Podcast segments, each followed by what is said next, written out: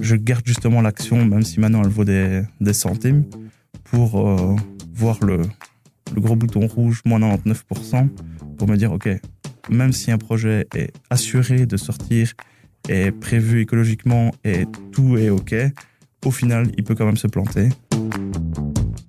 Celui qui garde une position à moins 99% dans son portefeuille pour se rappeler que la bourse est faite de haut et de bas, c'est Jérôme. Follower de la première heure de notre groupe Facebook Les Traqueurs de l'écho, ce jeune employé nous vient de la région de Charleroi. Il investit dans les fonds et les actions depuis quelques années. Adepte de l'investissement programmé, il place chaque mois une somme identique en bourse. Dans cet épisode, nous allons scanner son portefeuille et tenter aussi de comprendre avec un professionnel de la finance pourquoi Jérôme a récemment changé de stratégie avec plus de fonds et moins de stock picking dans sa besace. Vous allez l'entendre, le qualificatif de bon père de famille colle bien à la peau de ce jeune papa. Il attend même la semaine prochaine avec impatience puisqu'un nouveau venu viendra agrandir la famille. Et notre invité de la semaine lui a déjà ouvert un compte titre, tout comme il l'avait fait pour son premier enfant. Jérôme, c'est celui qui, selon ses dires, s'est amélioré en écoutant votre podcast préféré. Ça tombe bien, on en prépare à la chaîne et nous sommes repartis pour 10 semaines de rencontres et de débats avec des petits porteurs et des professionnels.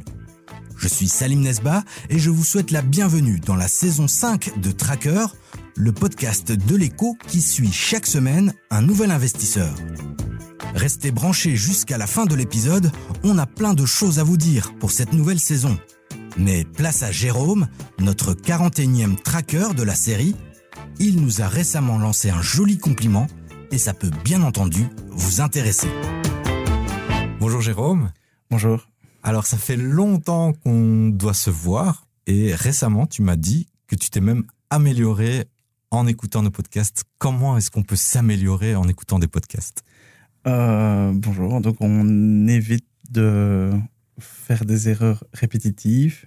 On lit ce qui passe sur le groupe des trackers de l'écho. Et surtout, on écoute les podcasts qui permettent d'avoir une autre approche de l'investissement et donc d'optimiser la fréquence et l'investissement. Donc toi, en écoutant ce qui se dit dans nos podcasts, par exemple, eh bien ça t'inspire, c'est ça? Oui, c'est surtout le fait d'apprendre leurs erreurs. Dans le podcast où il y a les biotech, précisément, ben, on voit bien qu'il y a des grosses plus-values et aussi des grosses pertes. Ben, ça permet de se dire, OK, est-ce que les biotech sont vraiment intéressantes? Oui, non, ça dépend laquelle. Et ça reste quand même un investissement avec un petit risque. Et donc, on se dit, OK, est-ce que moi, ma capacité financière et d'investissement est suffisante pour tenter ce risque-là? Mhm. Et donc, ça permet d'éviter cette erreur-là. Et toi, comment ça a commencé Alors, euh, si on revient au début, le premier jour où euh, tu as ouvert ton compte titre, qu'est-ce qui t'a motivé d'une part à faire ça et comment ça s'est passé, le, tout début? Le tout début était, entre guillemets, là-bas du gain. Je voyais ça plutôt dans un investissement court terme, donc je vais peut-être pouvoir partir en vacances grâce à ça. J'avais ouvert un premier compte titre que j'ai fermé pour un projet d'emménagement avec ma compagne à l'époque. Donc tout ça a disparu. Et ça, il y a combien de temps à peu près euh? Ça, c'était euh, de 2012 à 2014. Là, il y avait une plus-value, mais euh, la plus-value a été effacée par les, frais de sortie, en fait. Et j'ai réouvert un compte il y a à peu près un peu moins de deux ans, quoi. Pendant le Covid, en fait. J'avais plus de temps, il y avait besoin de mettre de l'argent de côté, il y avait besoin de... On savait mettre de l'argent de côté.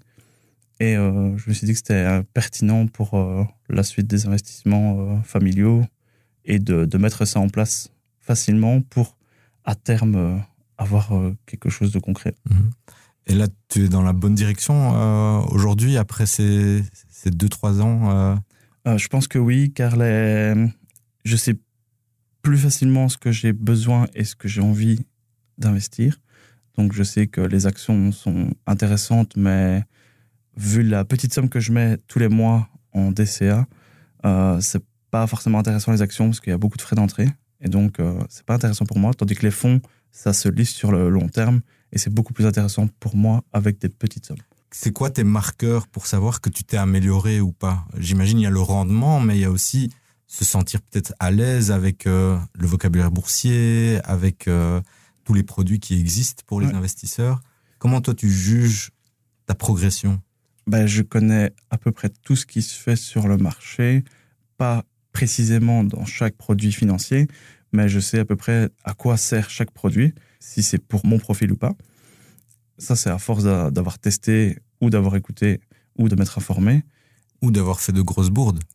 Oui, des grosses bourdes, c'est surtout en action. Mais les bourdes sont pas euh, à des grandes sommes. C'est plutôt un pari sur le projet qui s'est échoué pour X ou Y raison du projet. Bon, c'est quand même des moins 99%, donc euh, on passe, on passe quand même. Euh, c'est un, gros échec. Mais t'as pas hypothéqué ta maison Non, non, non, pas du tout. L'argent mis en bourse n'est pas quelque chose qui me permet de vivre au quotidien et je, hormis quelques bonnes occasions qui se présentaient avec des grosses chutes de marché, où je me disais, OK, là, on va un peu mettre là-dessus parce que ça vaut le coup, parce que c'est très bas. Non, jamais. Euh, c'est de l'argent prévu de base et je ne dépasse pas ce budget-là, car pour le moment, la capacité financière est mise ailleurs. Mhm. C'est un, plus, quoi. Et alors, sur cette période-là, tu as appris aussi à te connaître, j'imagine. Quelles sont les choses que tu as appris sur toi euh, avec ta casquette d'investisseur?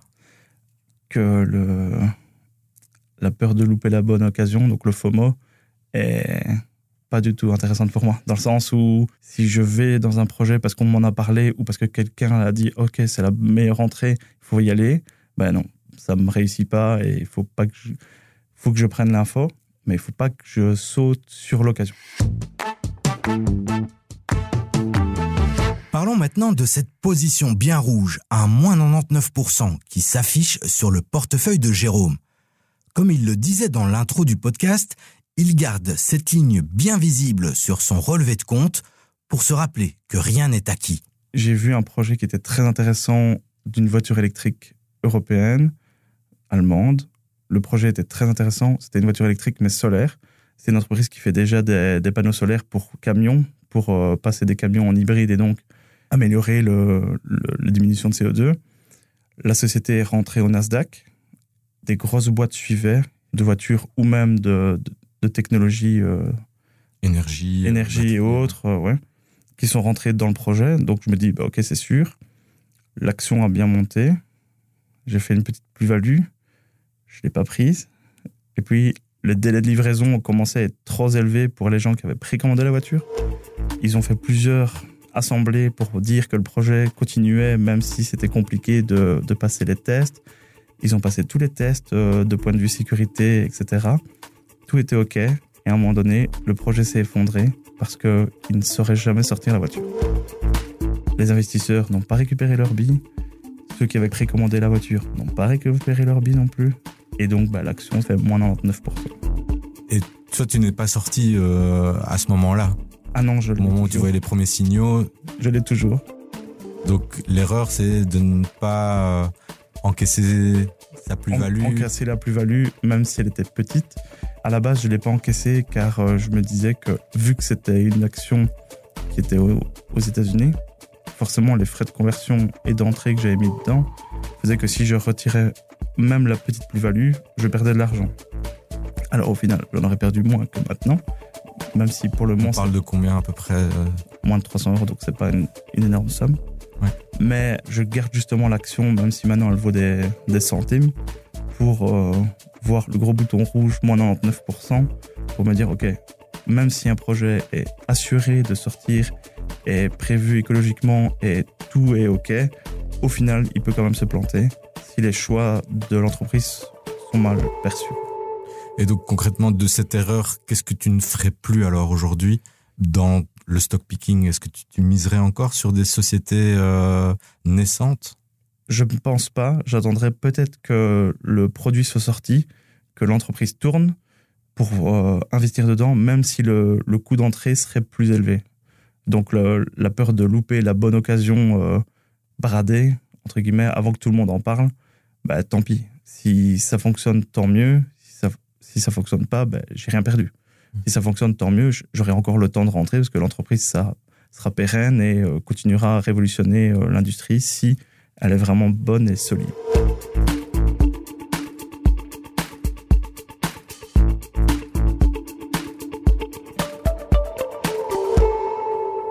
On a déjà entendu beaucoup d'investisseurs qui regrettent de n'avoir pas vendu plus tôt une action ou d'avoir acheté trop tard telle ou telle valeur.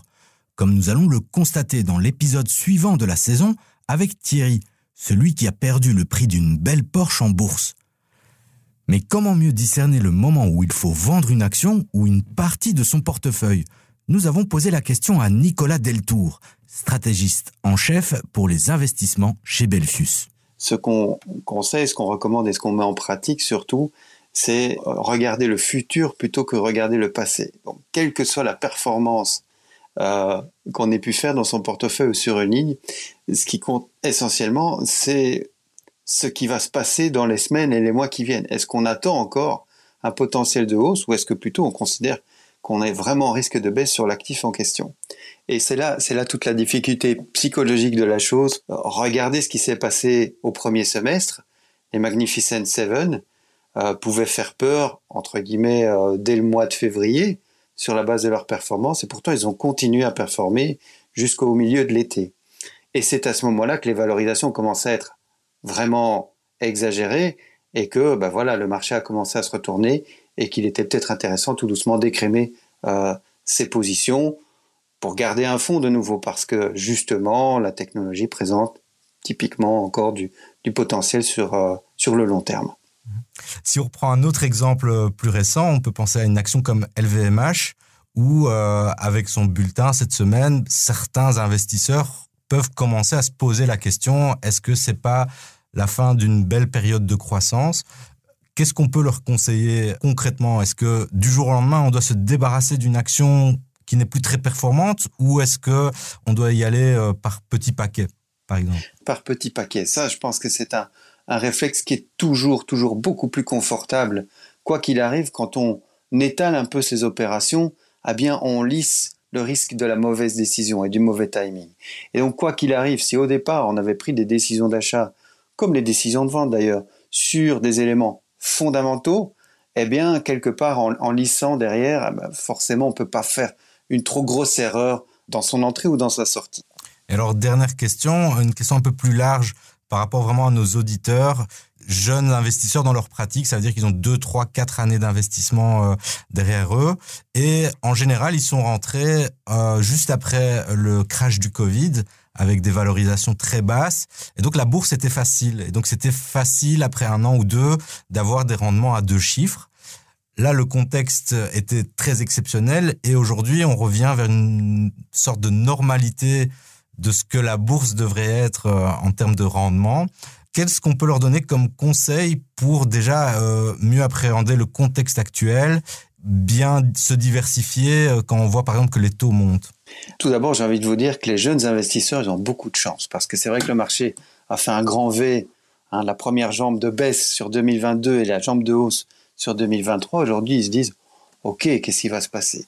Ben, ils, travaillent quand même, ils investissent quand même dans un monde radicalement différent de celui qu'on a connu sur, disons, les 10 à 15 dernières années. Ils sont en train d'opérer dans un marché beaucoup plus exigeant en termes de performance, en termes de rendement. Le rendement sans risque, est passé de 0 à 3%, ou le rendement a très peu de risque, de 0 à 4% même. Ce qui veut dire que les, attentes des marchés dans les rendements boursiers sont beaucoup plus élevées qu'auparavant. Mmh. Maintenant, par rapport à l'évolution des cycles économiques, aujourd'hui, c'est vrai qu'on commence à prononcer le gros mot de récession hein, sur, des, sur des pays proches des nôtres, hein, comme, comme l'Allemagne par exemple. Eh bien, sur quel secteur est-ce qu'on peut évoluer pour se prémunir un petit peu des, ressacs des cycles économiques quels sont les, secteurs ou les thèmes un petit peu décorrélés de tout ça. Exemple, la santé. Je vous parlais tout à l'heure de la, décision doit reposer sur le futur moyen-long terme d'un potentiel d'investissement. Ben, le secteur de la santé est un très très bel exemple. Donc essayons de, de privilégier les secteurs et les thèmes qui décorrèlent par rapport à la sensibilité au cycle économique.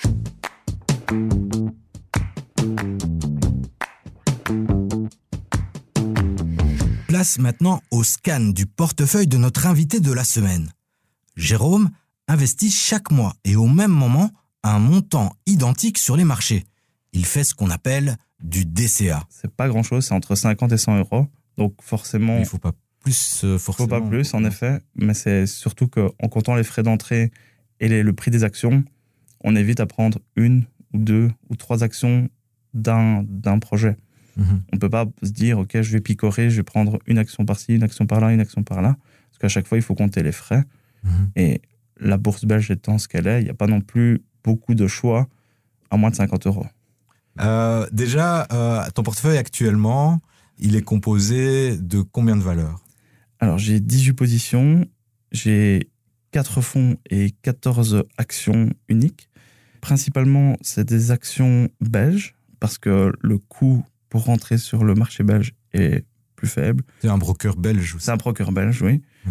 Broker belge parce que je ne voulais pas commencer à calculer la fiscalité, euh, comment percevoir ça dans ma fiche d'imposition, comment bien calculer les dividendes, etc. Mhm. Et j'ai pris des sociétés que je connais, ou au tout début des sociétés qui étaient, entre guillemets, fortement annoncées comme performantes, ce qui était le cas, mais qui ne me permettait plus d'être serein dans le sens où, d'un point de vue écologique ou autre, elles n'étaient pas intéressantes. Quelle est euh, la proportion de ton portefeuille en actuel en, en actions et en fonds, par exemple? Tu as combien? Ma proportion en actions est peut-être de 6 à 10 Le reste est en fonds, dont le fonds d'épargne pension et les divers comptes épargne. quoi. Donc Mhm. tout le patrimoine complet d'épargne, les actions, c'est 6 à 10 euh. Et alors, quand tu vois l'évolution de ton portefeuille d'actions et l'évolution de ton portefeuille de fonds, lequel te donne le plus de sérénité? Clairement, le fonds, c'est beaucoup plus lissé vu que c'est un achat de partie de fonds. Et donc, ça permet d'être plus serein, plus tranquille. D'ailleurs, on, on parle rarement dans la presse ou dans les médias de oh, tel fonds a fait euh, plus 20%. La période la plus courte qu'on utilise, euh, c'est Ouais. le trimestre pour les fonds. Et pour les actions, on peut tout à fait euh, avoir un changement de CEO ou euh, un nouveau produit qui sort et donc une explosion ou une diminution du, du cours très importante, même en une journée. C'est beaucoup plus dynamique. Je pense que je garderai toujours des actions et je resterai toujours euh, alerte par rapport à des bonnes occasions ou des projets que j'aimerais soutenir.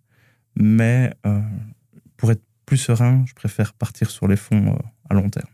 Et alors, en, termes de rendement, après ces, ces deux, trois années euh, en bourse, c'est les fonds ou les actions qui euh, te donnent le plus de satisfaction? En termes de rendement, clairement, les fonds, euh, je suis dans une fourchette entre 4,5 et 7 de, de plus-value sur les fonds. J'ai commencé par un fonds vraiment très, très stable, un fonds qui performe mais qui n'est pas très dynamique. Donc là, c'est plutôt marché européen, donc on- il y a un peu de luxe, il y a un peu d'automobile, il y a un peu de tout. J'ai un fonds marché émergent où là, au final, en faisant la préparation du podcast, je me suis rendu compte qu'il y avait quand même beaucoup d'Américains dedans. Et euh, grâce à, à différentes discussions sur le groupe de, de trackers, je me suis rendu compte que je n'avais pas de position sur le SP500. Et donc, j'ai pris une position sur le SP500. quoi. Ah. C'est celui qui me performe le plus en, en si peu de temps. Tandis que les actions, on est plutôt en déficit. Quoi. Sur 14 positions d'actions, j'en ai 11 dans le rouge. Même si c'est des petits pourcentages dans le rouge, des moins 1%, des moins 3%. Mais le pire, c'est combien? Le pire, c'est moins 99,7%. Le deuxième est moins 45%, c'est Mitra Pharmaceutique. Et à l'inverse, euh, celle qui performe bien dans ton portefeuille, Celle qui performe le plus, c'est Colruyt. Je suis à plus 40%. Je suis rentré euh, juste au moment où il y a eu les mauvais chiffres, où l'action a été euh, presque 15 euros moins chère qu'actuellement. Alors pour le moment, j'ai plus 40%, mais je ne l'ai pas prise, plus-value. La difficulté pour moi, c'est de dire à quel moment je commence à prendre ma plus-value. Au moment où j'ai pris 20%, 30%, 40%, 50%, Et vous, c'est à quelle hauteur que vous fixez la barre? On lance un sondage dans le groupe Les Traqueurs de l'écho sur Facebook. Dites-nous comment vous voyez les choses. Retour chez Jérôme. Nous allons à présent jauger la performance des fonds dans lesquels il investit. Pour les fonds, on est euh, celui qui performe le moins, il est à moins 2%.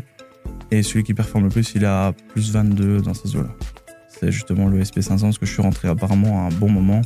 Après, c'est très dynamique aussi comme marché, donc je pense que c'est ça qui fait la différence. Encore une fois, c'est des petites sommes. Le pourcentage peut faire être incroyable, Mhm. mais c'est plus 22% de peut-être 300 euros. Ouais. Ah, ça me permettra pas d'arrêter de travailler demain. Encore.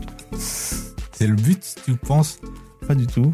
Je pense On que en a eu comme ça dans un tracker. J'ai entendu, mais je m'étais intéressé à ce courant-là d'investissement et de, Et de mode de vie. et de aussi, mode de vie à terme. c'est un mode de vie très intéressant quand on est au début de sa carrière professionnelle ou qu'on n'a pas encore fondé de famille, je pense. Moi, étant plutôt du côté famille traditionnelle, c'est plus compliqué. mais toi, alors, le, but de tout ça, c'est de te dire, bah, j'ai un petit matelas, mon épargne, je la fais travailler et j'aurais besoin de cet argent à un moment donné, c'est ça? Exactement, c'est plutôt pour dire de si je ne le fais pas maintenant et que ce n'est pas prévu dans le budget, je ne le ferai peut-être jamais.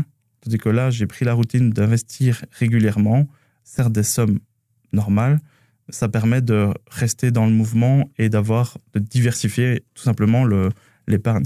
Si je mets pas ces 50, 100, 150 euros par mois dans ça, je les dépenserai ailleurs. Je les dépenserai dans une sortie de plus, dans un cadeau de plus. Tout simplement, ça sera dans les parties dans les frais et l'argent utilisé, on ne récupère pas. Donc tu fais pas ça pour devenir riche euh, dans trois semaines Pas que je sache, non, non, je pense pas. Je pense pas que ça arrivera.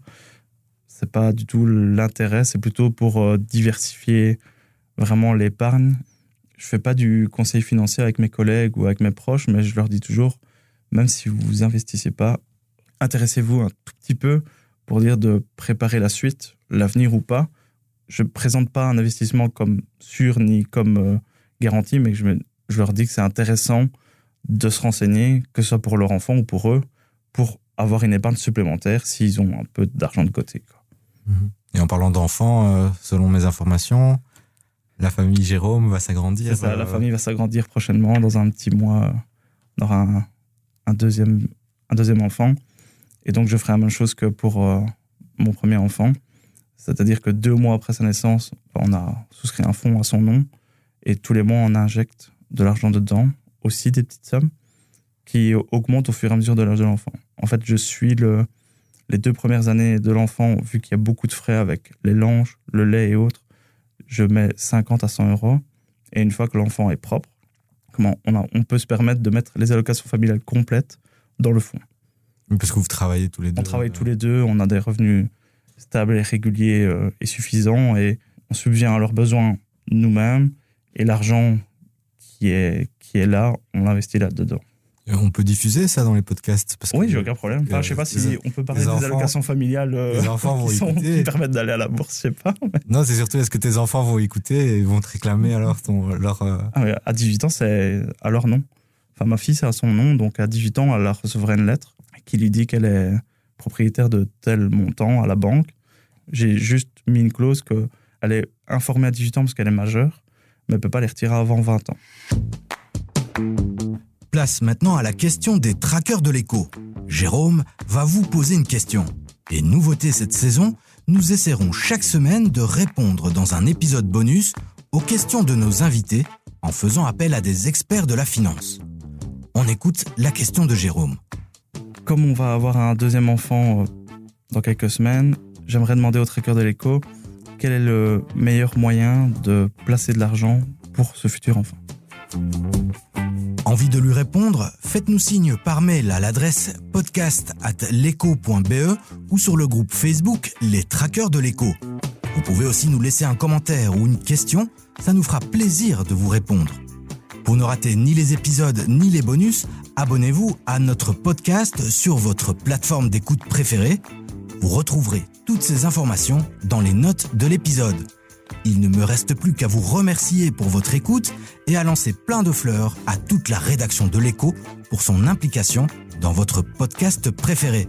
C'était Salim Nesba au micro et Julie Garrigue à la réalisation de Tracker, le podcast qui suit chaque semaine un nouvel investisseur.